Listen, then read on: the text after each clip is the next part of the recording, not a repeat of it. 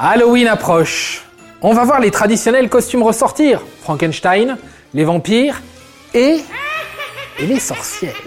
Les sorcières, affublées d'une verrue sur le nez, d'un chapeau pointu et d'un balai. Ce qui pose la question, pourquoi les sorcières sont-elles représentées avec un balai entre les jambes? Je peux vous poser une question? Alors, euh, question? Quelle étrange question. Vous avez des questions? C'est l'occasion de mourir moins. La toute première fois, toute toute première fois qu'une sorcière est représentée avec un balai entre les jambes, c'est non, non, non, pas Walt Disney du tout, c'est en 1442. Et c'est l'œuvre d'un Français, religieux et poète, Martin Lefranc. Dans un manuscrit de son œuvre majeure, Le champion des dames, figure deux dessins, une femme chevauchant un bâton et une autre femme chevauchant un balai. Et à côté figure un poème qui parle de sorcellerie. Tout cela ne répond pas à cette question, pourquoi sorcière égale balai?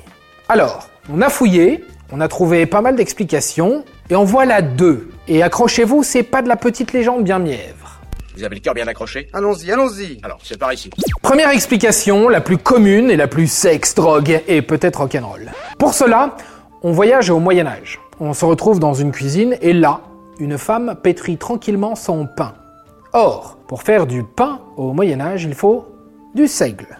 Mais à cette époque, qui dit seigle dit ergot. L'ergot est un champignon du groupe des ascomycètes. Mais c'est pas un champignon hyper sympa sympa. C'est plutôt un parasite, un genre de parasite qui a généré d'énormes épidémies, faisant des milliers de morts. Et c'était quoi comme champignon au fait? Je sais pas, j'y connais rien en champignons. L'ergot contient des alcaloïdes, et notamment de l'acide lysergique. Alors, vous êtes certainement complètement paumé avec ces noms barbares, mais rassurez-vous, ça devient croustillant. Si je vous dis que l'acide lysergique est une matière première du LSD.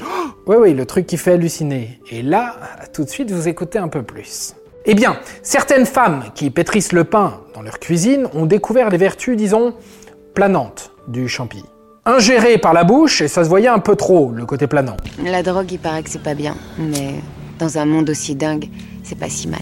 En effet, des écrits du 14 au XVIIe siècle rapportent que des gens bavent aux lèvres, vomissaient dans les rues, un peu stone et avec les irritations en plus. Oui, des irritations autour de la bouche. Et le fautif était tout trouvé, l'ergot. Donc, pour être plus discret, on faisait un petit onguent, une petite préparation pâteuse, et on allait se l'appliquer à l'endroit très discret, le vagin, oui, n'ayant pas peur des mots. Et pour cela, on utilisait le manche à balai. Et une fois la drogue mise en place, il paraît qu'on avait l'impression de planer, planer, voler, balai entre les jambes, tout ça, tout ça. Vous l'avez l'image d'Épinal? Et des femmes qui font des petites mixtures de surcroît pour devenir stone.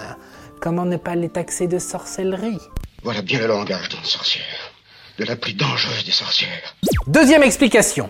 Et il faut se tourner vers Mona Chollet, une journaliste, qui a épluché de nombreux écrits sur les sorcières. Selon elle, le balai est un symbole, celui de l'autonomie et de la libération sexuelle.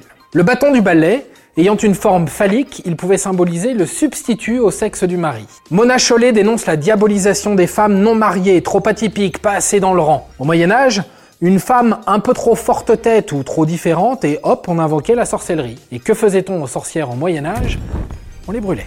Donc, quoi de mieux que de symboliser la sorcière avec l'objet du crime entre les mains Quoi Pas d'homme dans ta vie? Quoi Un balai entre les mains? Ce balai comme substitution du plaisir conjugal? Oui, c'est bien connu dans le milieu de la ménagère, le balai peut être un sextoy. Attention aux écharpes quand même. D'ailleurs, la cause féministe s'est emparée de la figure de la sorcière pour dénoncer le patriarcat. Donc, si vous sortez votre costume de sorcière cette année pour Halloween, sachez que c'est un acte militant et que c'est diablement tendance. Et voilà, maintenant, vous savez tout. Au revoir, messieurs, dames. C'est ça la puissance intellectuelle. Sapristi C'était un podcast Genside. Si tu as aimé ce podcast, c'est le moment de t'abonner, de laisser une note ou un gentil commentaire. Et si tu as fait tout ça, eh bien merci, car ça nous aide beaucoup.